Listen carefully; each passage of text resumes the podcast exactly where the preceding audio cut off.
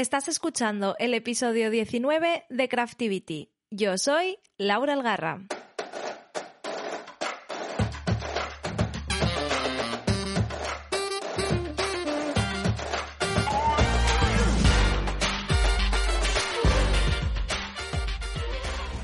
Hola de nuevo, ¿qué tal? ¿Cómo estáis? Bienvenidos, bienvenidas a un nuevo episodio de Craftivity, el episodio 19 y por este lado del mundo nos estamos preparando para el verano. Aquí hace ya un calor terrible, eh, yo ya estoy soñando con agosto, con un par de semanitas de relax, de descanso y ya sabéis que Craftivity también se tomará el mes de agosto de vacaciones, pero no preocuparse porque tenemos 18 episodios anteriores.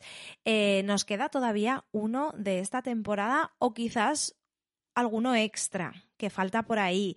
Em, así que tenemos mucho material para ponernos al día, para disfrutarlo y sobre todo para aprender. Porque con cada episodio, con cada invitado, estamos aprendiendo un montón y sobre todo estamos conociendo gente maravillosa.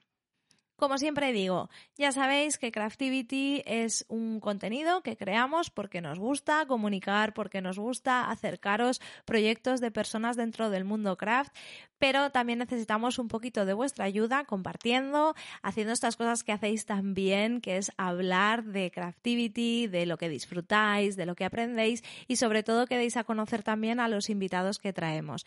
Así que como siempre, yo te invito a que compartas eh, el amor por Craftivity como suelo decir yo, Craftivity somos todos, que le cuentes al mundo que nos escuchas y que si eres mm, generoso y generosa, nos dejes en la plataforma en la que nos estés escuchando, pues un corazoncito, unas estrellitas y comentarios. Me encanta leer los comentarios de qué os parece, qué opináis, qué habéis aprendido, qué habéis sacado de cada episodio. Así que no os cortéis, contádmelo. Eh, podéis mandarme mensajes por Instagram, como queráis, pero mm, que yo sepa que os llega, que yo sepa cuál es vuestra opinión y sobre todo que os gusta para que lo sigamos haciendo.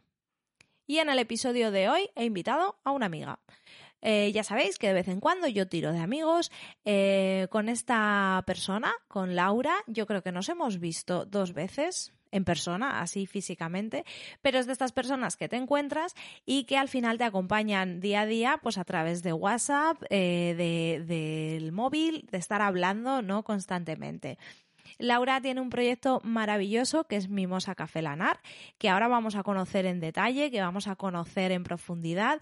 Hemos hablado de todo durante muchísimo rato. Hablamos de cómo emprender, hablamos de si existe o no competencia, hablamos de esta cosa que, que, que yo creo que que parece que está, pero no, de la rivalidad entre ganchilleras y tejedoras de dos agujas. Hablamos un poquito de todo, creo que Laura tiene un punto de vista genial eh, y que transmite de una manera muy clara, muy directa y muy honesta, así que os invito a relajaros, a disfrutar de la entrevista y ya luego me contáis qué os parece.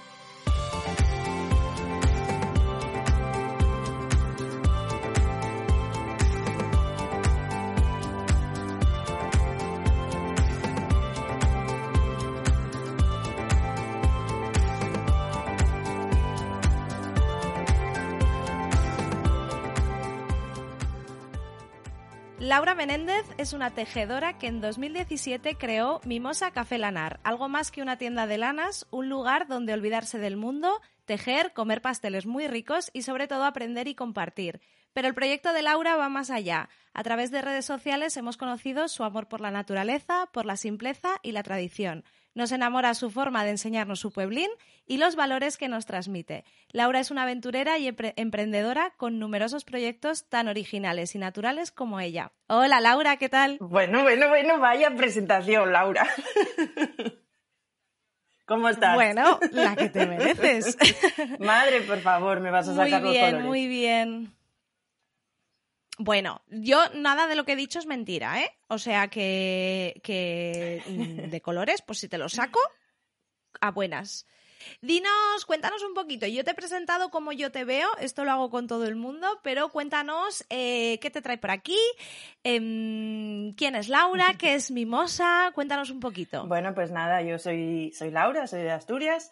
Desde siempre me ha gustado tejer. Hasta ahora me había dedicado a otras cosas, pero bueno, mm, esto se cruzó en mi camino y, y aquí estoy.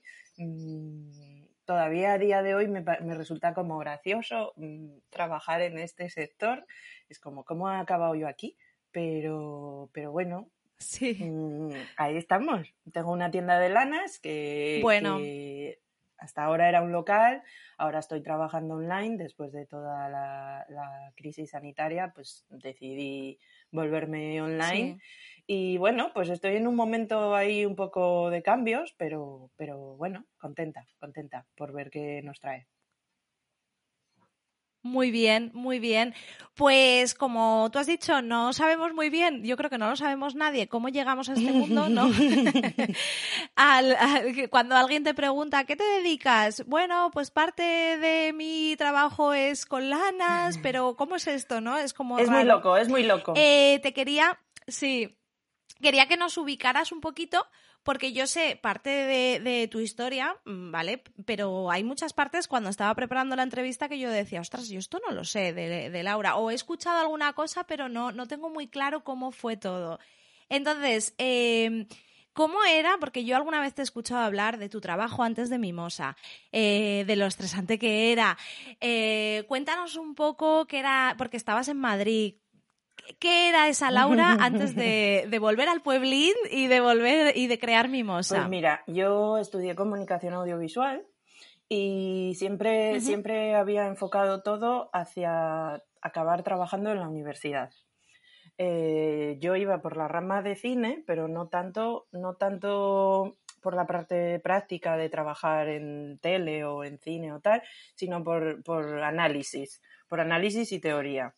Entonces, bueno, estuve, eh, matriculé la tesis, estuve con un tutor y al final me di cuenta que, bueno, que no, que el mundo de la universidad era muy complejo, los grupos de investigación me, sobrepasaban, era, era un mundo un poco turbio que no me gustaba, la verdad.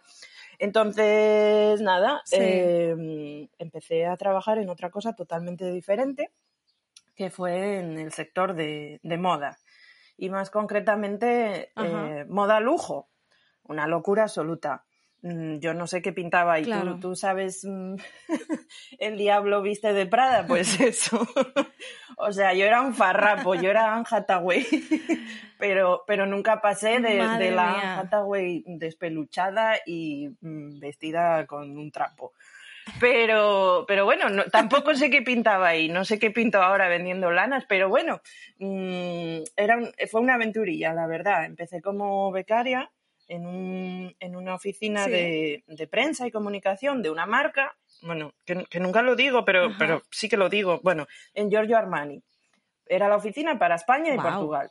Entonces, bueno, yo empecé becaria, luego llevaba el showroom, luego ya estaba como PR y, la verdad es que esos años aprendí muchísimo, muchísimo, muchísimo. Más que, no sé, aprendí más el primer día que en cuatro años de carrera. Sí.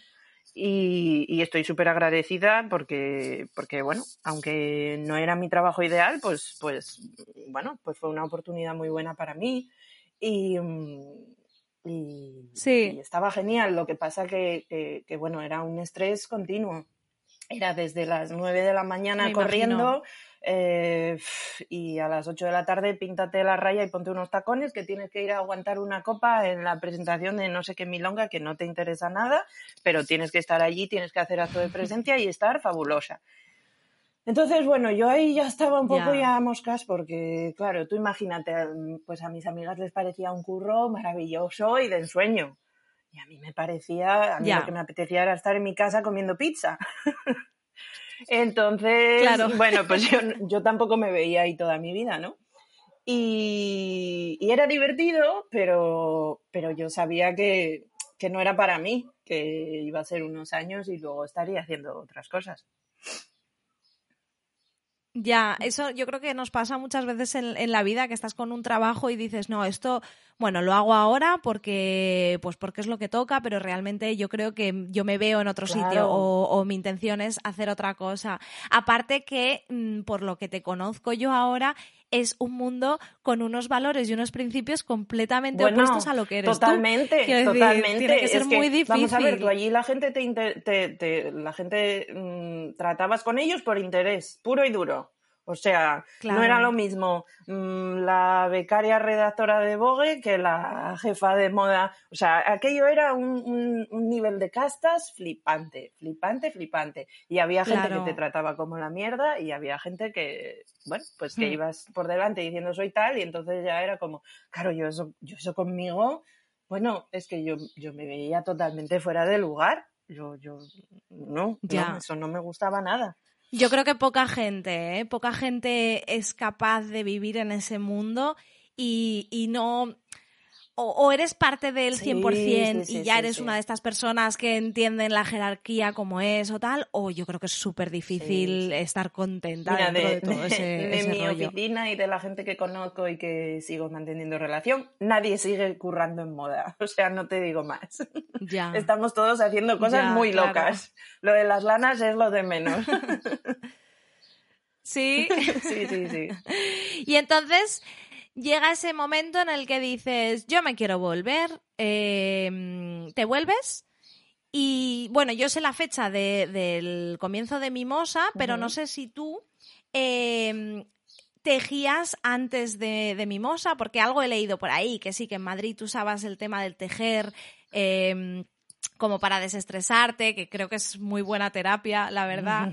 Eh, cuéntanos un poquito cómo empiezas tú como tejedora y, ese gusanillo de, venga, a lo mejor pruebo esto. Pues mira, mm, empecé a tejer eh, con mi abuela de pequeña, como todo el mundo, y tejía nada, bufandas rectas llenas de agujeros, como todo el mundo al principio. Mi abuela, mi abuela era modista y cosía muy bien, pero tejer, pues tampoco era una hacha, la pobre. Pero bueno, oye, yo empecé así. Y luego ya en Madrid, pues tenía la típica amiga mm, que tienes, que te lía para todo. Pues esta amiga era Vicky, y lo mismo que un día llegaba y me decía, venga Laura, vamos a apuntarnos con un grupo de patinaje en el retiro, pues allí iba Laura.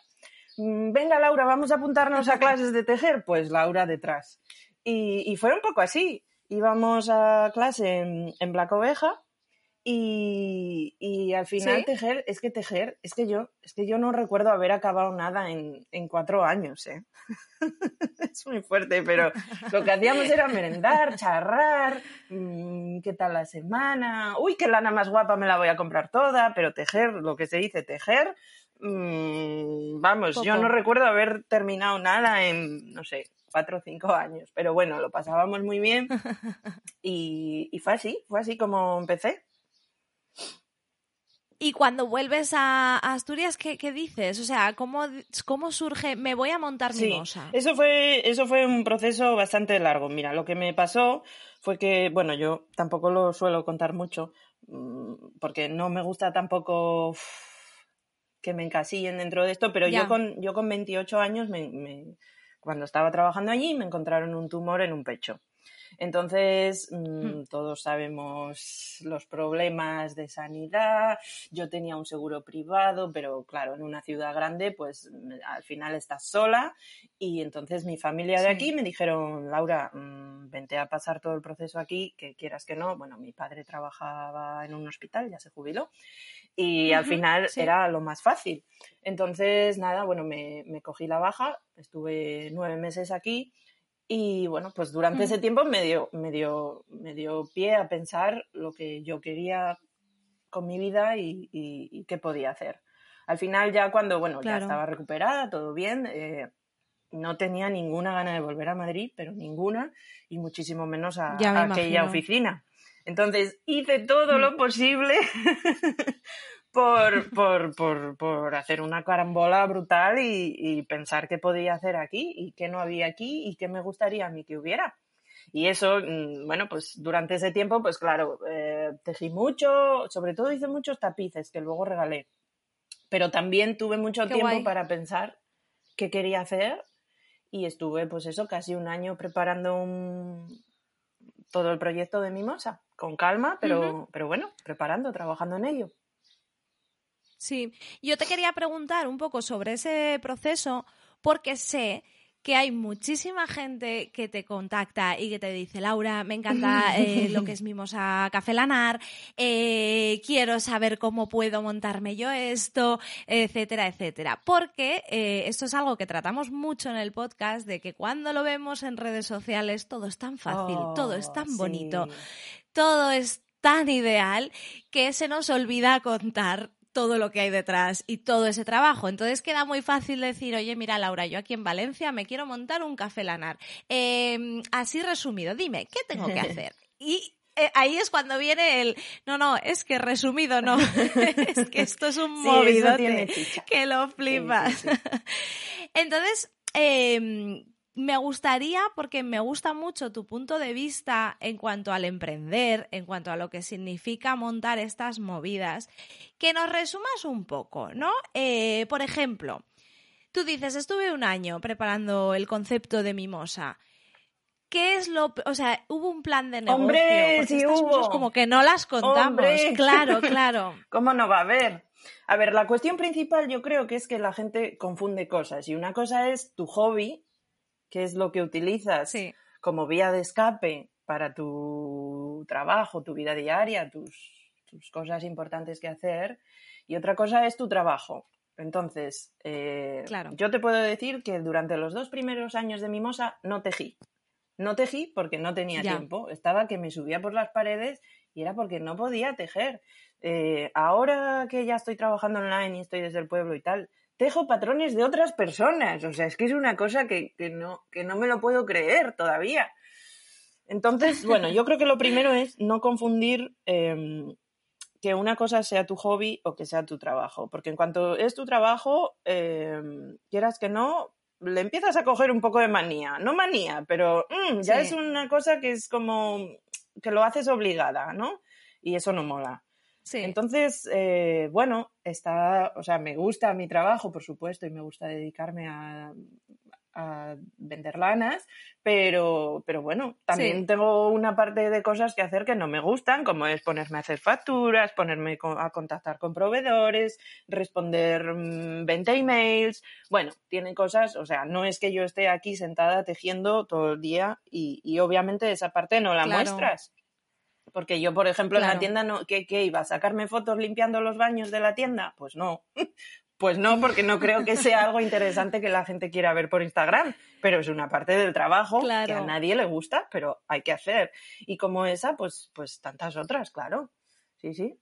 Claro. Entonces, si yo te digo, em, Laura, yo quiero montarme algo parecido a lo tuyo eh, resumido, dime tres consejos principales que tú me quieras decir en plan, eh, mira, no puedes empezar sin esto o no puedes hacer tal. Mm, estos días me, antes ya me preguntaba mucha gente y estos días me pregunta todavía más. Eh, yo creo que mm. lo principal es hacer un plan de viabilidad y saber por lo menos cuánto dinero vas a gastar o cuánto dinero necesitas para montar lo que vas a montar. Y hacerlo serio y, exhaustivo. O sea, mm, meter en, ese presupuesto, meter eh, la wifi que vas a pagar, eh, bueno, todo. Mm, o sea, todo, todo. Y una vez que haces eso, miras y le, le añades 3.000 mm, euros más para que sea real y entonces vuelve a mirarlo y vuelve a pensar si de verdad lo quieres hacer. Yo, yo creo que, eso es lo, fundamental. Yo una vez hablé con las chicas de Blue Bubaloo y, y, ellas, por ejemplo, aconsejaban, sí, sí, ellas, por ejemplo, decían que eh, aconsejaban no endeudarse a saco para, para, sacar un negocio, porque a lo mejor lo fácil es decir, yo pido un préstamo y, y, tiro, ¿no? Eh, ¿Tú crees que es mejor, cuál crees que es la mejor forma? ¿El decir, tengo unos ahorros y los invierto o, o crees que es eh, aconsejable también decir, bueno, pues mira, me pido un préstamo como se pide para un coche? Bueno, supongo que dependerá de cada caso, ¿no? Pero yo, por ejemplo, en mi caso mm. lo que hice fue capitalizar el paro. tenía paro Claro. y lo invertí en montar esto.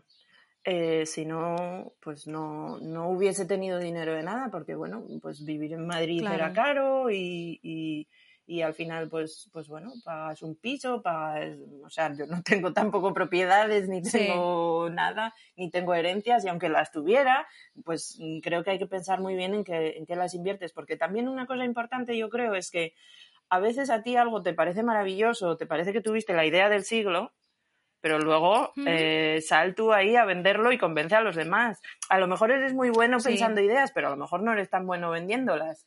Y tampoco hay que ser bueno en todo. Si no eres bueno en todo, pues busca ayuda o, o pide a alguien que te eche una mano o paga a una persona especialista Hmm. en esto que te lo haga. Pero, pero sí, pues yo me acuerdo, por ejemplo, los primeros días de Mimosa, que yo le mandé a una amiga que por favor viniese para estar conmigo, porque iba a haber Sí. tantas personas queriendo entrar en la tienda que no iba a poder yo sola. Y al final, pues nada, estábamos ella y yo ahí mirando para el techo porque, por supuesto, nadie estaba desesperado por entrar a comprar el Mimosa. Entonces, bueno, es un... Ya, es pero un- bueno, esa es una buena actitud. Sí, es una buena Yo creo actitud, que eso pero, está guay. pero hay que ser realistas también, hay que ser realistas. Ya, Aunque a ti te parezca un concepto muy bueno o muy nuevo, pues eh, tienes Sí. que empezar ya dándolo a conocer, que eso es un trabajazo. Entonces, bueno, Sí, la verdad es que sí. Yo siempre pienso el, el- el negativo, ¿eh? Además, David siempre me lo dice de, pero ¿por qué eres tan negativa con los cachivachines estos de, de tensión que estoy vendiendo? Eh, yo siempre le digo, mira, vamos a hacer 10, ¿no? Vamos a hacer 10 y a ver, y él me dice, pero vamos a hacer 50. Y yo le digo, no, no, no, vamos a hacer 10 porque si no los vendemos, ¿qué Ya. pasa? Y él me dice, pero que no pasa E- nada. Eso es un problema ahí". también, porque claro, luego mm, te llegamos todas las locas de las lanas y mm, quiero, quiero, quiero, quiero, quiero, quiero, quiero. Ah, que no tienes. Ah, ¿cómo voy a esperar una Claro. semana? Laura, ¿estás loca? Claro, Mm, Entonces, claro. bueno, un término medio. Sí, sí. Pero es eso, es el, el- el miedo, ¿no? Y una cosa de, de Mimosa eh, es el, el tema de. Claro, es un concepto tienda-café. ¿no? Eh, es un combo. Bueno, Bueno, bueno, bueno, ahí bueno, brutal. es- es un combo, Porque te sí. estás metiendo.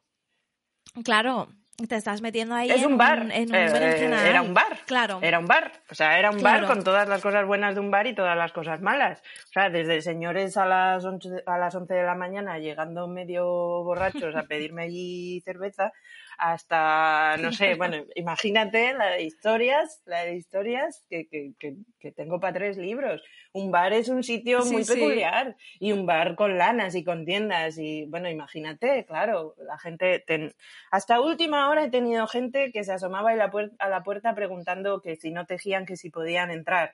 Y yo ya, mira, era, era la pregunta más repetida y ya me, me ponía de los nervios. Y era como, pero, pero vamos a ver, ¿pero tú qué crees? ¿Que tengo yo aquí un segurata para preguntar en la puerta si sabes Claro. tejer o no y dejarte entrar? es un café, es un café, es un bar normal. Gente que solo Madre creía mía. que servía cafés y no, había de todo. Eh, bueno, yo qué sé, no sé. Igual se me fue la olla un poco montándolo, ¿eh? No, yo creo que molaba un montón. Te iba a preguntar, eh, claro, esto dijiste, no quiero que nadie me diga qué pena ni nada de esto, pero algo de penita tienes que tener, ¿no? De haber saltado al mundo online. Sí, hombre, algo, algo de ¿Un pena, poquito? claro que tengo. Sobre todo porque, porque, bueno, pues porque la parte social y la parte de contacto directo era, Sí. era una parte muy importante de, de Mimosa y, y echo de menos a toda la gente que, que paraba por allí, echo de menos a las alumnas que ahora mm, vamos a retomar y las voy a volver a ver, echo de menos Muy muchas guay. cosas, por supuesto. Pero, pero bueno, claro, la situación también es excep- excepcional, entonces, em, bueno, era el momento. Era- para mí era el paso natural y, y no, no, no me planteaba otra cosa, la verdad. Claro, claro, porque tú ya tenías la tienda online desde, desde siempre, ¿no? Desde el principio tuviste tienda online. Mm, Bueno, desde el principio, mm, desde el principio, principio no. Yo tuve claro que iba a tener una tienda online, bueno, pues cuando pudiese pagarla y cuando pudiese hacerla funcionar. Porque una tienda online, bueno, tú sabes, una tienda online no es, ala, venga, voy a subir todo esto aquí y lo mismo, me van a comprar No, como no. locas y se van a pegar por... No, Eso pues te lo tienes que trabajar, tienes que crear una imagen de marca. Eh, mira, otro, otro consejillo allí, por si alguien tiene que emprender, pues yo la página web, la tienda online primero, la creé con cuatro productos y la creé en una plataforma gratuita que es Big Cartel. Sí. Big Cartel. Sí. Luego ya cuando vi que la gente compraba y que iba bien, entonces ya invertí en hacer una web curiosa. O sea, Exacto. Bueno, un poco pensando las cosas y un poco poco a poco, no, no invirtiendo ahí un dinero tontamente en algo que no sabes si va a funcionar. Pero sí, la página web, eh, bueno, no estuvo desde el principio principio, pero claro, la gente veía a Mimosa, en redes y, gente que estaba que no estaba en Asturias pues claro querían comprar. Entonces bueno así fui así hmm. fue un poco pero muy muy poco a poco muy poco a poco. Nunca tuve prisa con esa parte aunque sí que ahora veo pues pues bueno pues que compramos todo online y que me hace gracia cuando la gente dicen la gente yo que sé conocidos o gente más mayor y me dicen bueno claro es que tú estuviste trabajando mucho porque es que online es el futuro y, yo me quedo con una cara de, bueno, futuro, señora, ¿en qué siglo vive usted? De futuro nada, es el presente, compramos todo online y contra eso no se puede pelear. Yo creo que lo que se tiene que pelear es por a quién compramos. Vale, compramos online, pero ¿a quién compramos? ¿Sabemos a dónde va nuestro dinero? ¿Sabemos a quién estamos ayudando? Eso es lo que yo intento un hmm. poco pelear. Sí, sí, eh, estoy de acuerdo porque creo que el, comprar local se entiende como ir a esa tienda que tienes cerca, pero también puedes comprar local online. Sí, claro. Quiero decir. Sí, hay transparencia y sabes a quién estás comprando, pues es maravilloso. Yo puedo estar ayudando a una señora de Massachusetts que tiene una granja y vende. Em, tallas de patitos, yo qué sé, Mm, ¿Sabes? Es, genial, es genial, es genial. Lo que pasa que, bueno, hay que tener un poco de cabeza, yo creo, y, pensar, pensar a quién compras. Pensar. Claro. Sí, entonces el, el, modelo online, a ti te, o sea, me ha encantado la frase de online es el presente. Sí, sí, total. Porque yo sí que, yo tengo amigas, ¿eh? Y no tan mayores, quiero decir, amigas de mi edad, que, que, siempre me dicen, pues yo qué sé, hay que comprar un regalo para fulanita que tiene, que va a tener un bebé y todavía tienen como miedo o, o, yo qué sé, dudas de decir vamos a comprarlo online porque no lo puedo tocar. Bueno, pero mira, eh, seguramente tus amigas tienen, tienen algún, algún, ay, ¿cómo se dice? Alguna, algún comportamiento en ese sentido, tipo, Em, voy a comprar al Zara y como está todo tirado y todo sucio y todo tal, ya voy luego y me lo compro online. Seguro que lo hacen. Bueno, pues igual no, igual. Lo tendría que mirar. Pero quiero decir que aunque, que aunque creamos que no, está en nuestra cabeza. O sea, sí que nos gusta tocar y ver y comparar antes de comprar, pero claro, es que tenemos la facilidad de hacerlo a un clic. Y. Claro. Y, claro. ¿Con las lanas crees que es más difícil? Con las lanas, mm, no. Bueno, mm, según. Por ejemplo, yo en la tienda lo que tenía em, era, eh, bueno, mucha variedad y en la tienda online solo pongo las cosas eh, más escogidas, las cosas más diferentes, más especiales, que es lo que la gente compra online, porque si tú quieres comprarte, no sé, algo que hay en cualquier sitio, pues ya vas a la tienda de tu barrio y ya lo compras allí, ¿no? Entonces, eh, sí, por supuesto, hay gente que quiere tocar y comprar con la vista, como por ejemplo hace poco me vino una señora que, antes de la pandemia, ¿eh? vino una señora que, que, se cogía los ovillos y se los metía por aquí por el pechamen para ver si le, pero por dentro de la ropa, ¿eh? para ver si le picaban, que yo estaba mirando a ver si había alguna cámara oculta o algo, no me lo podía creer. Bueno, claro. sí, hay esa gente, pero, pero bueno, también hay gente, mira, yo ahora durante la cuarentena y ahora que lo estoy haciendo, me, intento esforzar mucho en, en, ayudar de manera online. Es decir, la gente, sí. claro, ahora la gente, pues bueno, mm, compra igual un poco menos alegremente, piensas igual em, en ajustar más la cantidad de ovillos que necesitas para un proyecto o compras con un poco más de cabeza, ¿no? Entonces yo por ese mm. lado eh, estoy dando muchísimo soporte tanto a través de email como de mensajes mandando fotos, ayudando a la gente, gente que llega súper perdida. Yo creo que, que ese servicio se puede dar muy bien online. Hay que tener mucha paciencia y hay que dedicarle muchas horas, pero es un servicio que también se puede dar online. Mira, mira Westnitz, que ahora cobra que ahora cobra 50 euros por ayudarte a, escoger lanas por Skype. Claro.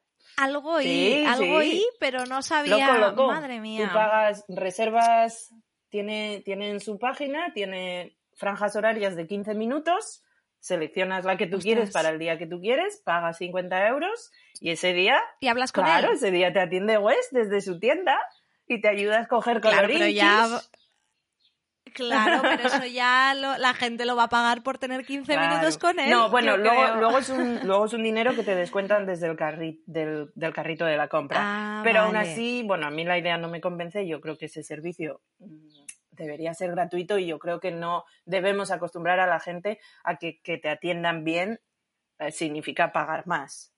¿No? Ya. Pero bueno. Sí, sí. Es para pensar en ello un ratito.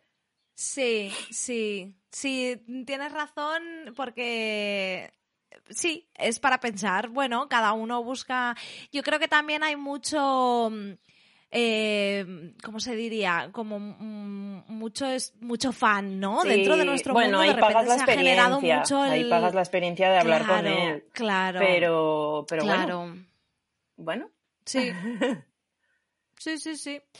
Em, hablando un poco de eso, de pensar, de, de los pues eso, de qué hay detrás de cada elección que tomamos, em, me gustaría hablar pues de cómo eliges tú los productos para, la tienda, porque yo en esto em, creo que tú y yo somos unas locas de mirar la procedencia, el cómo se ha producido, el tal, el cual, y, me gustaría saber cómo alineas tú los productos que traes para Mimosa.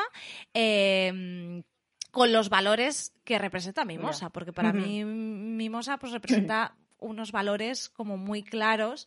Eh, que cuéntanoslos tú, venga. Bueno, yo, yo creo que como todo es, un poco un proceso, ¿no? Un proceso personal que no es solo con las lanas, es con la ropa, es con la comida, es con todo lo que consumes, porque al final pues no puedes evitar consumir. Entonces, eh, bueno, pues empiezas fijándote en la etiquetilla del jersey y acabas mm, loca, desesperada, plantando em, calabacines como nosotros, ¿no? Pero, pero bueno, es un proceso personal que yo respeto que cada uno lo tiene que hacer a su ritmo y a su manera. Y, mm, y, sin obsesionarse, porque, porque esa es otra cuestión importante para mí. No podemos ser tan congruentes con todo, yo misma no lo soy. No. Eh, es imposible, es imposible. Hay que intentar hacerlo un poquitín hmm. mejor, pero, pero sin volverte tampoco loca chiflada, ¿no? Mira, yo, yo llevo con, llevo con, con, llevo queriendo comprarme unos playeros. Eh, playeros llamamos aquí a las deportivas Em, llevo queriendo comprarme unas desde enero porque ando con ellas rotas. De esto que haces así y se abre la suela, ando por ahí así con los únicos playeros que uso, unos Vans, y no me quiero comprar otros Vans, pero es que ando con ellos rotos desde hace seis meses. Me tengo que comprar unos. No puedo ser tan ecológica y tan sostenible. a veces es un poco Joder, Laura, espabila. Yo tardé dos días en... Sí, yo tardé dos días en elegir unas deportivas, por lo mismo las tenía destrozadas y era como, venga, me las quiero comprar, pero ¿qué me compro? Y empiezas a mirar, y empiezas a mirar. Al final es siempre un, salto de fe casi porque hay mucho rollo. Creo que sí que hay que ser un poco consecuente con tus decisiones, pero que mm. tampoco nos podemos cerrar ahí tantísimo, ¿no? Yo, hombre, a Mimosa...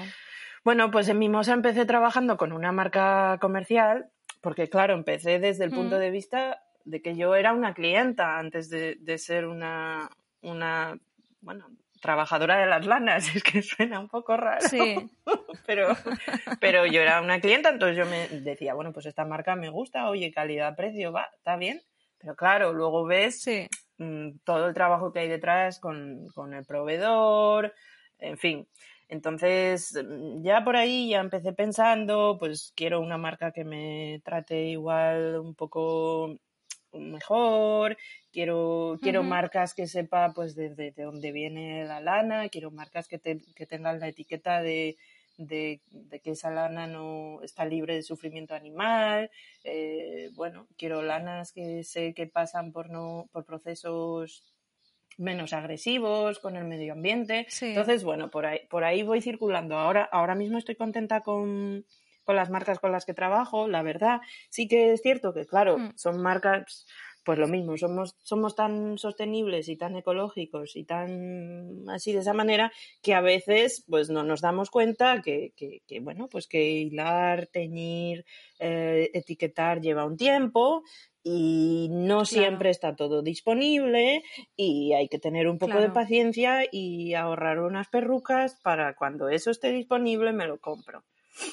Entonces, bueno, eso es lo que yo intento traer. Ahora estoy contenta con las mm. marcas que, tengo, la verdad a mí me vuelve loca, ¿eh? Yo no entro en tu página porque entonces lo compro todo. Lo compro todo y, es una pasada. Ya sabes que yo soy la loca de probar algodones. Tú siempre traes algodones súper diferentes. Pues mira que a mí el algodón no me gusta. ¿eh? Pues, hombre, los que traes. A mí son rasposa mm, todo el año. que aquí todavía tenemos frío y tejemos con lana todo el año. Sí, bueno, sí, es a gustos, ¿eh? Hay gente que, le da más, más cosilla, no sé. Pero es de textura lo que te da mm, al tejer o... Mm, no, es que me gustan las lanas como rustiquillas, auténticas, no que piquen, por supuesto, no, me, no me da gusto el picor como el resto de los mortales, claro. pero, pero me parecen más auténticas. El algodón me parece que pesa más, que, tiene una caída diferente, que no tupe igual, que las cosas no quedan igual. Pero bueno, aún así, yo también pruebo de todo y, eso, pues solo traigo lo que a mí me convence. Este año me convenció ese algodón y bueno, pues traje ese. Para el año que viene otro. Sí, sí, sí. Sí, bueno, es que algodón y lana son dos, o sea, te acaba el mismo jersey en dos formas totalmente diferentes. O sea, eso no hay, no hay, vamos, que, que es diferente. Em, vamos a hablar, venga, de redes sociales. Madre mía. A ver. ¿Cómo te llevas tú con ellas? Porque yo eh, o sea, cuando yo pienso en Laura Mimosa y que me río un montón porque le digo a David, David, hoy, hoy entrevisto a Laura, a Laura Mimosa, y se gira y me dice, Mimosa Café Ay, qué majo. Y le digo, sí, esa. qué majo. y yo me río un montón. Entonces, cuando pienso en ti, digo, Laura es como, como súper clara, ¿no? A la hora de hablar, a la hora de expresar, eh, de cómo ve el mundo.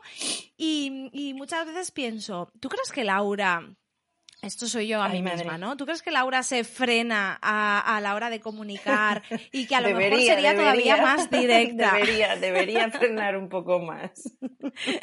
Cuéntanos tu estrategia de redes sociales. Venga, que esto se, habla pues, mucho, la pues, estrategia en pues redes. Pues mira, mm, no me vas a creer, pero es que no tengo, no gasto de eso. Yo me, me hace mucha gracia cuando la gente me dice, no, es que ya tengo planificada la semana y tal día voy a postear no sé qué y tal día voy a subir tal. Y yo, la verdad, voy un poco improvisando, ¿eh? Mm, sí. No, no, no. No tengo una estrategia clara. El mundo te lleva por, por donde te tiene que llevar. Ya. No sé, no, bueno, a ver, pues intento reírme un poco de todo, porque es que al final son lanas, ¿sabes? Y a veces nos lo tomamos todo tan en serio. Hay gente que, que mira Instagram como si fuese sálvame, pues no, chica, para eso ya te pones Telecinco. Mm, Quiero decir, para mí las redes sociales es algo divertido. Eh, lo hago porque me mm. divierte, hasta ahora me divirtió. Hombre, de vez en cuando te aparece una que te viene un poco cruzada y ya se te tuerce el día. Bueno, pues esa lo que hay que hacer es anularla y que no te dé más guerra, ya está. Pero por lo demás, me parece un mundo pues divertidísimo, con muchísimas posibilidades y, me hace gracia también ver otras tiendas, porque claro, yo veía que, antes de montar mi mosa ni nada, que que yo qué sé, pues que, pues que era todo un mundo como muy muy, muy, muy estricto, todo muy a rajatabla, compra, vende, ¿no? También nos tenemos que divertir, ¿no? Con los negocios, yo creo, no sé. Sí. Eh, lo de que el cliente siempre tiene la razón, pues mira, pues a veces no lo tiene, no la tiene, a veces la tengo yo, y si se lo tengo que decir, pues se lo voy a decir. De una manera igual, un poco divertida, Ya. un poco irónica, pero se le puede decir, ¿por qué no se le va a poder decir? Hombre, mientras no nos empecemos a faltar todos aquí al respeto, pues yo creo que se puede decir las cosas y se puede, no sé, y se puede comunicar de otra manera, sin ponernos dramáticas, yo creo, vaya, bueno, es lo que intento. Sí. Sí, bueno, yo estoy de acuerdo. Ya sabes que yo soy muy payaseta y yo también me, me tomo redes sociales, pues un poco eso, el, el pasarlo bien, el divertirnos. eh, sí, tener un poco más de humor y ser un poco menos serio por lo que tú dices, que al final es que esto va de lanas, ¿sabes? Que tampoco Exacto. estamos. No estamos aquí operando a- salvando el a nadie. mundo, ni. claro, claro. Entonces, eh, tú, por ejemplo, como. Porque, claro. Mimosa es Laura, ¿no? Y te conocemos, o sea, seguimos a Mimosa en redes, pero en realidad te estamos siguiendo a ti. Es, es como una simbiosis eh, que, que no, no lo puedes separar. Tú cuando, cuando empezaste, ¿sabías que se iba a convertir tan, algo tan tuyo? ¿O tenías idea de, no, no, esto es una cuenta que va a ser solo de la tienda y, y voy a separar un poco la Laura de, de lo que es la tienda? Ya, pues mira, mm, yo tenía una cuenta de Instagram que me divertía mucho utilizar Instagram y ahora no sé ni la contraseña, o sea, con eso te lo digo todo. Mm, utilizo Mimosa para todo, eh, para etiquetar al churri en memes de amor. O sea, mm, utilizo Mimosa para Sí. todo. Y es verdad que a veces digo, joder, Laura, deberías ser un poco más seria. Eh, hay días que me tengo que forzar a, a subir stories de la tienda o a postear cosas de la tienda porque, porque se me va de las manos, porque me puedo pasar el día sacando fotos de bichos y de plantas y de tal, y, y de repente no me doy cuenta que tengo una tienda y tengo que vender. Y, y digo, pero esto Ya. no puede ser, saca ahí cuatro fotos a dos ovillos y venga, porque la gente van a pensar que, que esto, no sé. Entonces, bueno, es una, en realidad, Instagram es un, es un, es una parte importante de mi negocio, por supuesto, Mm. pero, pero bueno, intento, intento tampoco no agobiar a la gente con compra, compra, compra, que es que pff, me, me cansa mucho eso y, y yo creo que tiene que ser algo más, ¿no? Es que si no te, te- bueno, yo, yo soy la primera que me agobio cuando sigo a Hmm. tiendas que lo único que hacen es enseñarte cosas para metértelas ahí para que compres, no sé. Mm. A veces pienso que debería ser un poco más seria con esto y no enseñar. eh, tengo mucho cuidado a la hora de enseñar parte de mi vida privada, eso no, no lo hago y, y creo que debería ser todavía más restrictiva, pero, pero bueno, me sale así y, y- y así es. Sí, no, yo estoy, yo creo que no deberías cambiarlo. O sea, quiero decir, personalmente estoy 100% de acuerdo con que también por mi forma de ser, el compra, compra, compra, compra, compra es como un agobio. Eh, está muy claro que todos tenemos facturas, mm, alquileres y cosas que pagar y que si tienes un negocio tienes que vender. Pero a la vez creo que es genial que, y esto, si yo es que soy una friki de escucharme cosas de negocios y de marketing y de cosas Ajá. así, y es que es así, o sea, al final eh, el esconder la persona que hay detrás mm, es una barrera absurda. Eh, sí que hay que seleccionar y hay que tener vida privada. Claro. Mm, Lo que tú dices, mm, yo también hago mucho el mono y enseño muchas cosas, pero yo tengo una vida privada que jamás ense- enseñaría, Claro. quiero decir. Y sobre todo enseñas porque, fragmentos. porque hay gente que te estás dirigiendo a gente que, que, que igual de, de ese porcentaje de gente que te mira, igual conoces a un 2%. Entonces hay que tener un poco de cuidado. Mm, No, no, No vale todo el mundo es amable no, también. No todo el mundo lo entiende. Pues a mí me pasa que hay veces que Mm. hay gente que no me entiende el humor. Pues lo entiende, pues, pues normal. Pues tengo un humor bastante negro y con las lanas pues, pues, pues todavía más. Entonces, bueno, pues hay gente mal educada, hay gente que no mide y es, es difícil, es difícil cuando es algo tan personal. Yo lo que siempre Sí. digo es, y, y lo aplico en, en todo en mi vida, es eh, si no conoces a alguien y no te atreverías a decirle eso mm, en su cara, no se lo digas, no se lo digas, ahórratelo. Vais a ser más felices las dos. Y con esa lema, mm, ningún problema. Estoy de acuerdo, estoy de acuerdo. Muchas veces eh, yo creo que todos en algún momento vemos a alguien en redes que hace algo o que dice algo de lo que no estamos de acuerdo, que no nos gusta o lo que sea, y a lo mejor eh, puedes comentarlo, pero tú se lo dirías a la cara a que no. Entonces, ¿por qué vas a hacer pasar un mal rato a alguien? ¿O por qué vas a generar no merece la pena, No merece la pena, hemos venido a divertirnos. Claro. Si no te gusta, pues vete a divertirte eh, con otros niños. Exacto, exacto. Sí, sí. Además que es que esto es como muy libre. O sea que si hay algo que no tal, pues bueno, pues en otro sitio te van, te van a enseñar cosas que a lo mejor se alinean más contigo. Ya está, no hay ningún problema. No hay ningún problema. Exacto. Te voy a preguntar una cosa que, que yo creo que está ahí, que nunca se habla. ¡Ay, madre! Y sí, sí, sí, aquí drama, ¿eh? Debería poner música de, esta dramática. Sí, sí, sí. Eh, ¿Crees que existe una rivalidad real entre tejedoras de dos agujas y ganchilleras? Pero ¿cómo me preguntas esto, Laura? ¿Cómo me preguntas esto si, me, si, a, mí, que, que bueno, me iba a decir que me llevo bien con todo el mundo, pero igual me llevo bien con todo el mundo porque estoy aquí en el pueblo a mi bola y no me entero de en nada. El pueblín. Eh, no, no creo que haya rivalidad. Creo que lo que hay es, em, a ver cómo explico esto sin herir mm, sentimientos. Sin Son dos técnicas diferentes. Em, sí. Eh, como, como, en todas las artesanías, pues yo creo que hay cosas que, que evolucionaron, que, que, se refinaron, que se puso más esfuerzo en que eso se modernizase. Eh, por ejemplo, yo siempre pongo el ejemplo de, de los bolillos, ¿no? Sabes, lo, sabes la, la, técnica de bolillos, ¿no? Que van con un cojín. En mi pueblo a tope, sí. Ah, qué bueno. Bueno, pues aquí, mm, aquí ahora mismo eh, es como algo no que se perdió, pero que quedó un poco relegado a, bueno, pues a gente mayor, a em, como que no evolucionó demasiado. Luego ves, por ejemplo, los trajes de los trajes de novia que hace que hace Sara Laje, que es una chica que hace es de Camariñas en, Galicia y, ha como modernizado y adaptado toda esa tradición a, a algo súper moderno.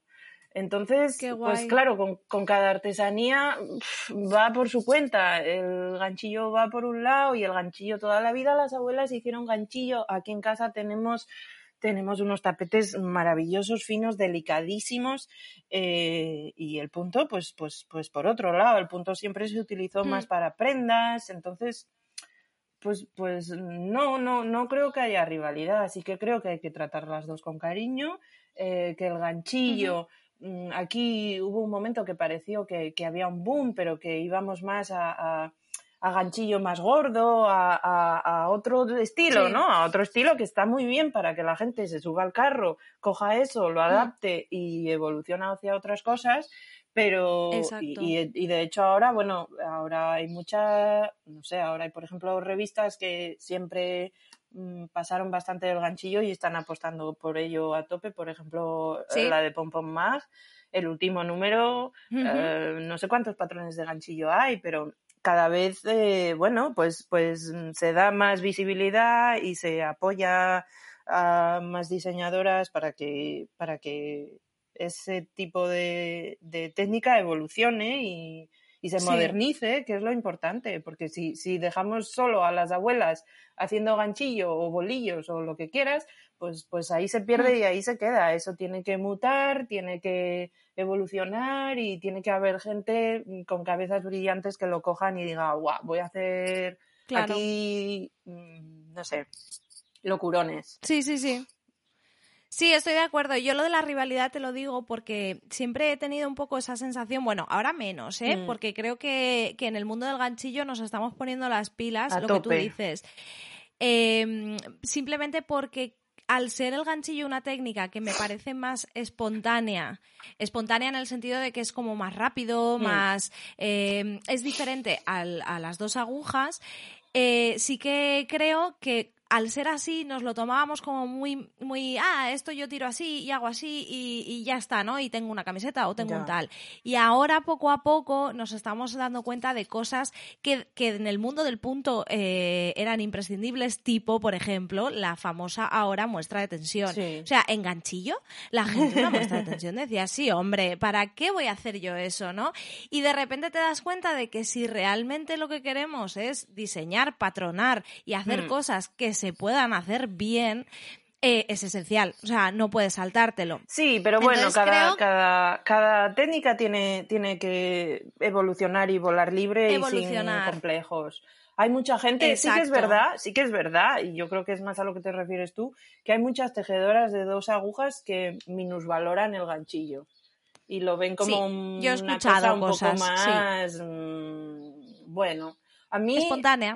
Desde sí, desde el punto de vista de la tienda, que igual es lo mejor que yo puedo aportar, los comportamientos de compra entre ganchilleras y tejedoras son totalmente diferentes. Totalmente diferentes. el ganchillo es más como una vía de escape, es, eh, tejido de alivio, es tejido de, bueno, estoy de noche aquí en el sofá y voy a dar aquí unas vueltinas mm, sin pensar mucho, que venga, venga, venga, venga, venga. Y claro, en ese sentido, mm, la experiencia que yo tengo en la tienda, ¿eh? eh consumen muchísimo más a lo loco. El ganchillo gasta más hilo y las ganchilleras compran a lo loco. Y las que hacen amigurumis tienen que tener mm, en su cajón 80 colores de piel humana porque si no, no se pueden sentar a tejer un amigurumi. Entonces, bueno, es un comportamiento de compra pues más compulsivo, igual buscan hilos más baratos para poder tener más. Em, las tejedoras, en cambio, a poco que ya empiezas un poco a tejer, que ya empiezas a hacer ropa para ti, eh, pues ya mm. empiezas a pensar en lanas igual un poco, no más caras, pero, pero mejores. Eh, porque dices, mm. pues mira, voy a comprar esto voy a tardar dos meses en hacerme un jersey, quiero que sea mm, de una calidad buena, entonces voy a, voy a invertir en esto y voy a, y voy a, y voy a comprar algo pues que me dure toda la vida, ¿no? Son comportamientos diferentes. Sin más. Estoy de acuerdo. Sí, sí, sí. Me alegro, me alegro de que no exista esa rivalidad. Bueno, bueno, a ver si surge aquí. imagínate, ay, no, no, no queremos empezar eso. drama, drama. Y sí, sí, bueno, yo sigo con los dramas, ¿eh? eh relacionado un poco con esto, yo eh, hace poco pues leí en uno de tus posts porque cotilleo, ¿no? Entonces empiezo ahí a cotillear y leí que un post súper chulo en el que tú decías, mira, eh, el tema competencia tenemos es una palabra feísima, tenemos que dejar de usarla. Muy fea, muy fea. lo que somos, sí, que somos compañeros, que somos gente que trabaja juntos en un mismo campo, etcétera. Eh, te pregunto, vale, tenemos que dejar de usar la palabra competencia, pero ¿cómo ves el ambiente? ¿Existe? ¿Es sana? ¿Es insana? Eh, ¿Tenemos que ir más a por la colaboración? Eh, bueno, es que la colaboración yo creo que va a ser la clave de todo lo que pase a partir de ahora, ¿no? Mm, hmm. No sé. Yo, es que la palabra competencia me, parece una cosa súper agresiva. O sea, me parece que estamos aquí en el mundo de los negocios, mm, ahí, no, no, para nada. No creo que haya competencia. Eh, yo, por mi parte, me esfuerzo en, intentar ser un poco diferente, en vender cosas un poco diferentes. Hombre, sí que es verdad que vamos a ver, la, parte de, por ejemplo, en una tienda, la parte de proveedores, pues es una parte importante de tu negocio y antes eh, con las lanas había exclusividad en las tiendas, tú te montabas una tienda, por ejemplo, con Katia y era la tienda de Katia de tu ciudad, ¿no? Eso ya es que no, no existe, es una cosa del pasado. Ahora pues tienes que buscarte un poco la vida, investigar y tal. Yo, mira, yo, yo por mi parte en Gijón, cuando no tenía algo que me venían a pedir, eh, pues había un par de tiendas más con las que me llevaba bien, ya levantaba el teléfono y decía, oye, tengo aquí una clienta pidiéndome tal, ¿lo tienes? Te la mando para ahí. Y, así tiene que funcionar, yo creo. Es que si no perdemos todos. Es una, no sé, es una estupidez. Me, parece una tontunada. Pero bueno, pues sí, que hay gente más recelosa con ese tipo de cosas y, bueno, mm, no sé, no sé. Entiendo que, hay que fidelizar al cliente de otra manera. De otra manera. Hmm. cuando tú has dicho yo me yo me esfuerzo en traer cosas diferentes y tal, yo esto no te lo había comentado antes, pero tengo una pregunta. Ay, madre. Eh, ¿Te agobia el, el, sentir yo me esfuerzo por traer cosas diferentes y sé que en dos semanas ya no va a ser novedad porque alguien más lo va a tener? ¿Te pierdes en eso o no? ¿O te da igual? Mm, eh, así, así. Eh, es que es un trabajo complicado, ¿eh? Porque tú piensas que, claro, cuando mm. vendemos lanas no es solo vender algo que te gusta a ti, es que te tiene que mm. gustar a ti y te tiene que dejar buen margen. Yo ahora mismo trabajo con marcas que me gustan mucho y no me dejan buen margen, pero no las quiero dejar de traer. Entonces, claro, cuando haces ese esfuerzo y detrás mm, viene otra persona que a los dos días mm, intenta traer lo mismo que tú, bueno, no lo sé. En un, en un trabajo tan creativo y en un mundo tan creativo como el nuestro, andar ahí fijándote en los demás, eh, es agotador y, lo puedes hacer tres meses. Después ya tienes que volar hmm. libre y buscar tu identidad y, oye, los demás que, que se apañen. Al principio sí que era algo que me, eh, me daba ahí como un poco de perezona. Ahora mismo, la verdad, mm, estoy aquí en el pueblo mirando el verde por ahí por la ventana y es algo que me da exactamente lo mismo. Quien quiera copiar, imitar, mm, lo que sea, pues, pues, pues la verdad me, mm, me da un poco igual. Se va a cansar en dos días, porque ya saldré yo con otra cosa. O sea que no, ahora mismo no es algo que me preocupe, la verdad.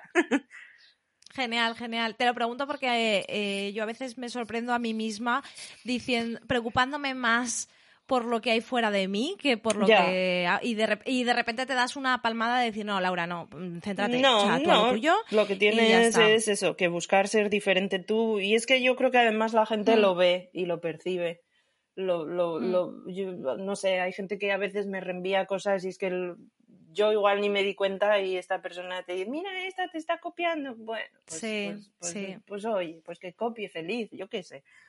Ya, esos mensajes de mira esta, ay Dios mío. Sí, bueno, perdemos el tiempo en cosas muy bobas a veces, yo qué sé. La verdad es que sí, sí. Bueno, tú perder el tiempo poco porque anda que no haces cosas. Te quería preguntar por Cables. Ay, madre. Cables Magazine. Menuda experiencia. O cables. Esto fue una ¿te locura. que nos reíamos con lo de cables. ¿Qué tal? ¿Qué tal? Lo que prefieras, lo que prefieras. Con María Cear.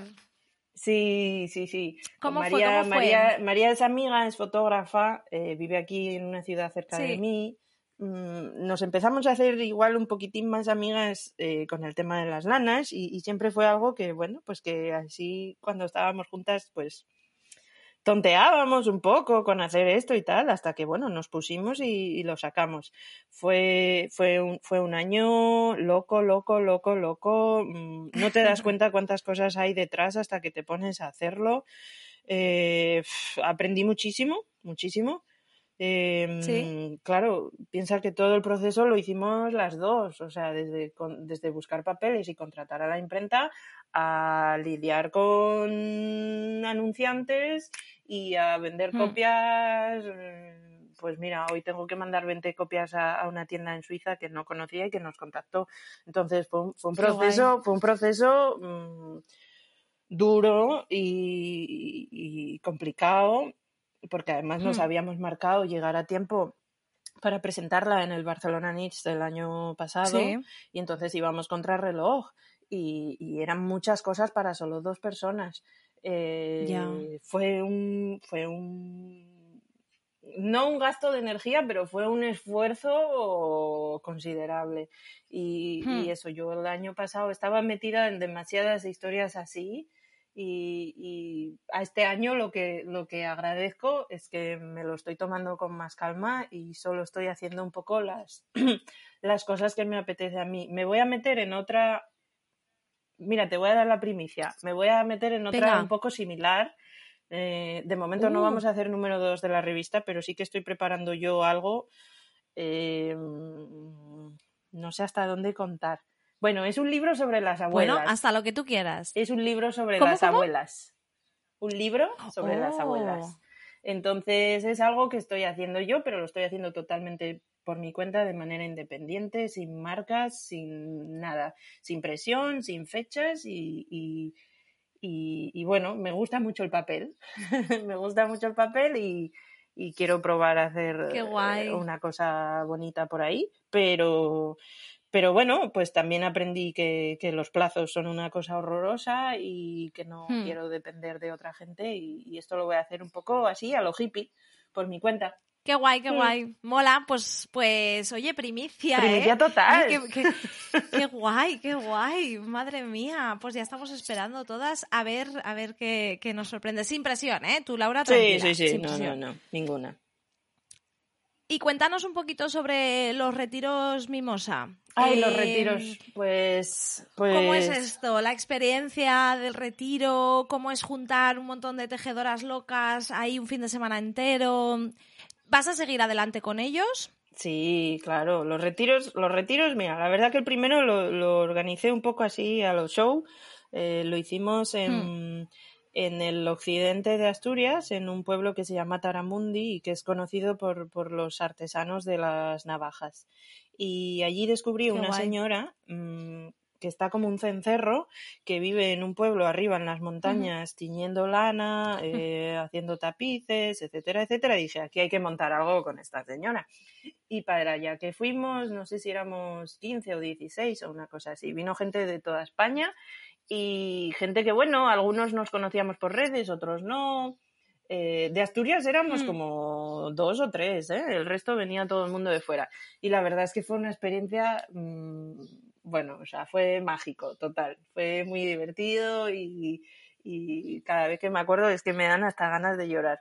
Mm, después hice, después hice el segundo, que el segundo era hacia, hacia el otro lado, hacia la zona de Villa Viciosa, también en una casona rural, eh, aprendimos a hacer jabones, repitió gente del primer retiro, bueno, fue, fue, fue genial. También visitamos una granja que hacían quesos, nos hicieron allí una cata de sidra, bueno, imagínate. y, y nada, y ahora en junio tenía el tercero, que además éramos un grupo muy grande y íbamos a ir a, a un pueblín que se llama Lastres, que es el pueblo hmm. donde han grabado Doctor Mateo, que no sé si te suena la serie, bueno, yo nunca la he visto, pero es conocido de oídas. Sí. Es un pueblo muy pequeño de pescadores y, claro, bueno, con el tema de, del virus, pues lo hemos tenido que aplazar.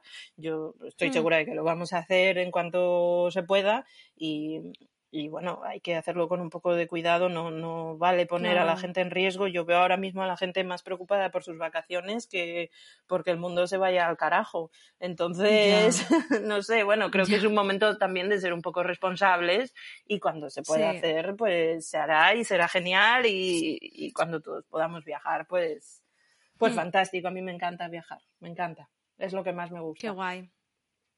Mola, mola. A ver si, si en algún retiro coincide que, que, yo puedo ir. Ya sabes que yo soy muy pesada. De hecho, el de, el de ahora de junio me apetecía mogollón, pero eh, antes incluso de la catástrofe mundial esta, ya era de, de, no puedo por esto, por esto. Pero bueno, yo ya sabes que seguro que en algún momento me voy a ir al, al pueblín. Sí, sí, lo tenemos que organizar.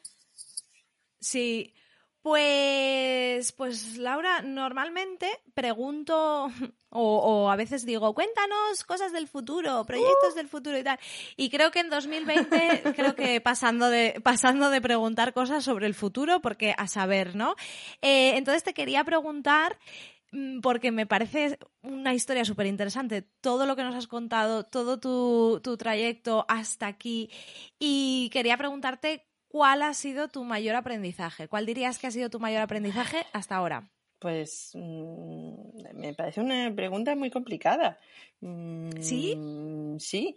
No, no, no, no tengo tampoco nada preparado ni, ni, nunca me ha hecho esta pregunta, la verdad. Pero supongo que, que, bueno, mm, que la respuesta es que te dediques a lo que te dediques, si lo haces mm, bien y te gusta tu trabajo y, y, le pones pasión y mucho, mucho esfuerzo, pues, pues la gente lo va a notar y, va a salir bien. El componente de suerte siempre está ahí, pero yo creo que la hmm. suerte es un un 10% del total hay que currar mucho y, currar más y, luego las cosas irán bien. El futuro, pues mm, ahora mismo es muy incierto. Yo creo que vamos a seguir tejiendo como locas todas y va a ser un sector que nunca va a ir mal. Eh, no sé, creo que buscaremos cosas más especiales y si esto sirve para algo, pues será para concienciarnos de que, de que la vida que llevábamos y y la manera de consumir que teníamos pues no, no, no era normal, no era natural, era insostenible. Entonces, mm, bueno, creo que por ahí irán las cosas. La verdad que yo no tengo miedo a lo que tenga que venir. Mm, me siento hmm. bastante protegida aquí en el pueblo porque es donde nací y es donde estoy a gusto. Y, hmm. y no sé, menuda respuesta te he dado. No, está muy guay porque yo te he preguntado por qué, qué es lo que has aprendido hasta ahora y tú me has contestado sobre el futuro. O sea que muy guay, ¿no? Mola. Y bueno, tú sabes eh, que yo al final siempre pregunto unas recomendaciones. Esto es como estándar para todo el mundo, pero las voy cambiando según quién sea la persona con la, con la que tenemos la entrevista. Eh, la primera, que, que esto pues ya lo hemos dicho, yo creo que tú y yo tenemos algo en común, que es el tema de la moda sostenible, nos interesa mucho, nos gusta estar informadas y nos gusta buscar eh, dónde poner nuestros dineritos, que, que sepamos a dónde van. Entonces, te quería preguntar si tienes alguna recomendación de marca de moda sostenible que a ti te guste comprar, que, estés contenta. Sí, tengo un montón. tengo un montón. Mira, me gusta mucho, em, me gusta mucho eh, lo que hace una chica que es amiga mía, que era de mi grupo de tejer, además, en Madrid, en Black Oveja, que ella es María y su marca es MS. No sé si la conoces. Ah, me encanta Emes. ¿Eres amiga de ella? Sí. Oh, bueno, nos conocimos tejiendo. Nos conocimos tejiendo. ¡Ostras! Desde mi grupito de tejer, sí. Eh, todos los estampados los, los diseña ellas, toda la fabricación es con talleres aquí en España y la ropa que hace es mm, de otro planeta. Es como para darte un, un, capricho así, un, no sé, un premio que hago yo. Yo cuando mira, después de la cuarentena que no paré de trabajar, ahorré y me doy premios. Me doy premios, pero el mm. premio puede ser una pulserina o puede ser una blusa de una marca que te flipa. Eh, no mm. sé, otra marca también que me gusta mucho, eh, que les compré, que mi regalo de mi autorregalo de Reyes fue de ellos, es mm. eh, una marca, me gusta mucho la ropa de lino y es una marca que se llama Not Perfect Linen. Es una marca que empezaron vendiendo por Etsy, son unas lituanas locas que hacen unos vestidos de lino maravillosos. Empezaron vendiendo por Etsy hace muchos años, luego se montaron su propia web. La web no funcionaba como Etsy y ahora han vuelto a Etsy porque han visto que es donde les funcionaba la historia. Te mandan cartas de color con todos sus colores de lino para que escojas tu vestido, te, te adaptan los modelos que tienes a tu cuerpo, a lo que tú quieras, te hacen cambios. Claro, el vestido igual tarda en llegarte dos meses, una cosa así. Pero sabes que es algo, bueno, pues sabes mm, quién te lo ha hecho, ha sido algo mm. diseñado a tu gusto. Y yo creo que en ese sentido va a ir todo ahora en el futuro. Mm, sí. Yo después de la cuarentena tenía claro que, bueno, pues que quería ayudar a mis amigas y que quería darme un capricho y lo que hice fue que le encargué un vestido, a, un vestido que, no necesito, que es un capricho y un premio que me doy, pero, hmm. pero prefiero eso que comprarme mm, tres vaqueros y dos chaquetas que no necesito. Eh, lo, Creo que la costura a medida igual que el tejer a medida, mm, va a ser un poco el futuro de todo el sector nuestro. Y, el otro día fui a, casa de esta amiga que se llama, bueno, también tiene Instagram, la podéis buscar, se llama Isabel Argüez con H. Em, y, ella eh, es modista y, cosa medida y, me, me, midió en su casa y bueno, pues descubrimos cosas como que tengo un hombro más bajo que otro, o sea, no nos damos cuenta de que todos los cuerpos son diferentes y a cada uno le sienta bien una cosa y a veces te gustan cosas que no te sientan bien.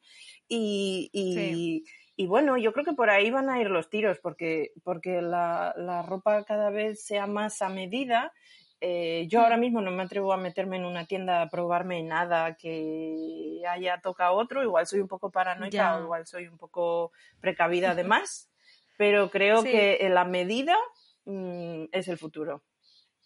Sí, sí, estoy de acuerdo o eso espero, ¿eh? O sea, que y también que entrenemos esa paciencia de decir, bueno, si mi vestido llegan dos meses, llegan dos meses. No pasa, nada. tienes otros cinco vestidos en el armario que te puedes poner. es un capricho, claro. es un lujo. exacto, exacto.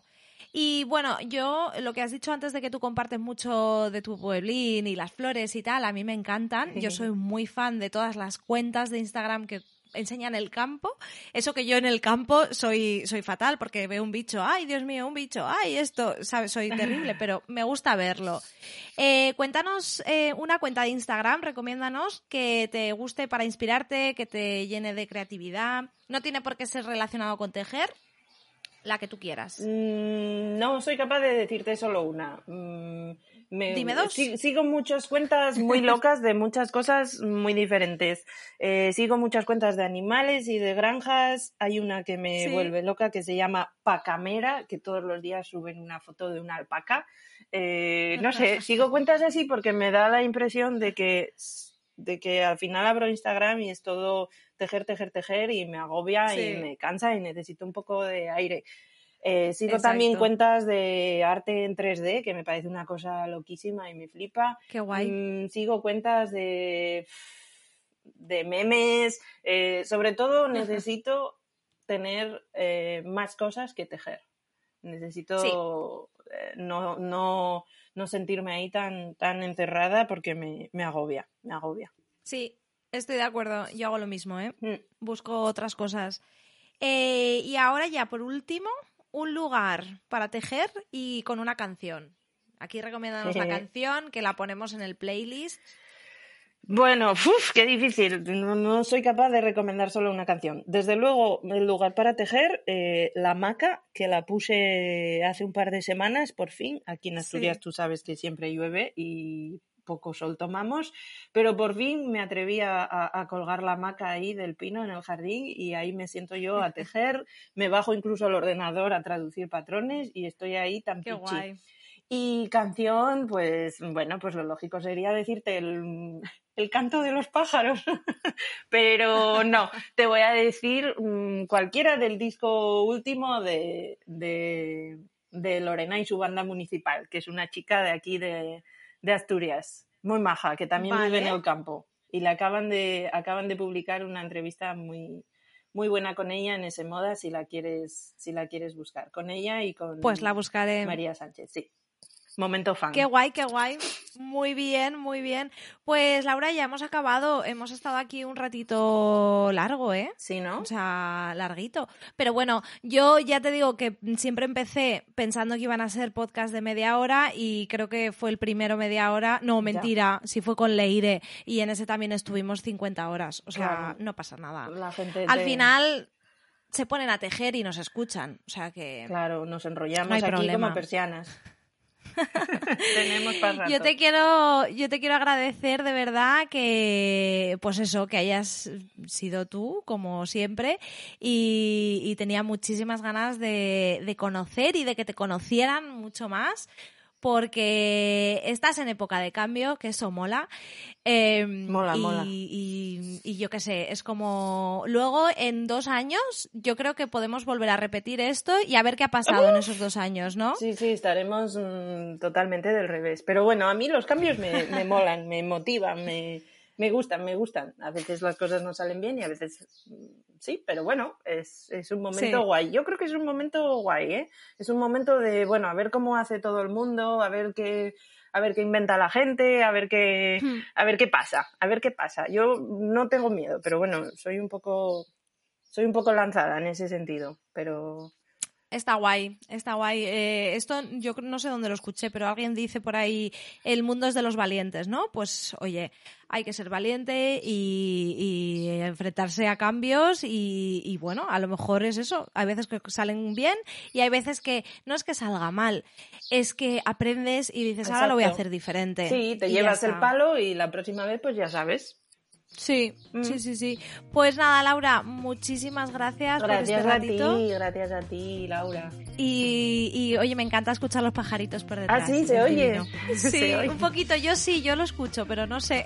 Escucharé los pajarillos y a Mini roncando, que la tengo aquí al A lado, mí la roncando. pobre. Sí. La veo, la veo. pues nada, Laura, un besito Gracias, enorme Laura. y a disfrutar de- del campo. Gracias, gracias. Un beso.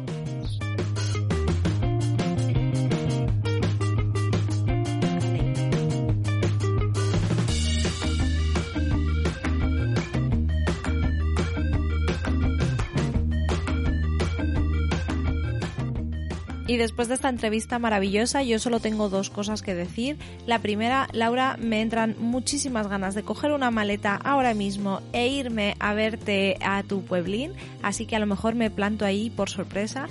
Y la segunda, no me pienso perder el siguiente retiro que hagas. Así que esperemos que la situación se resuelva pronto, que nos dejen viajar, juntarnos, porque creo que un retiro como el tuyo es muy especial y merece la pena. Si no conocías a Laura, yo te animo que vayas a su página de Instagram, arroba mimosacafelanar, desde donde vas a poder encontrar su tienda y todo ese mundo que nos enseña a través de fotografías preciosas.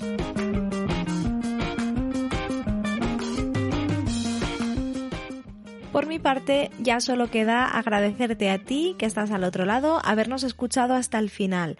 Ya sabéis que volvemos en 15 días con un nuevo episodio que esperamos que os guste tanto como este.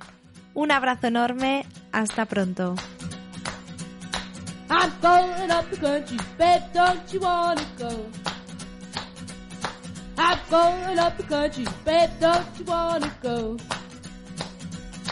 Take to some place I've never been before. I'm going, I'm going where the water tastes like wine. I'm going where the water tastes like wine. We can jump in the water, stay drunk all the time. Gonna leave this city, got to get away. Gonna leave this got to get away.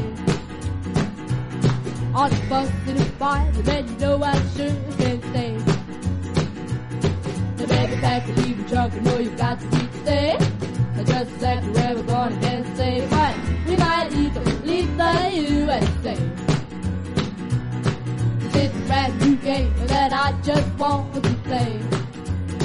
I know you see me running, all screaming and crying if you've got a hold of and I've got mine.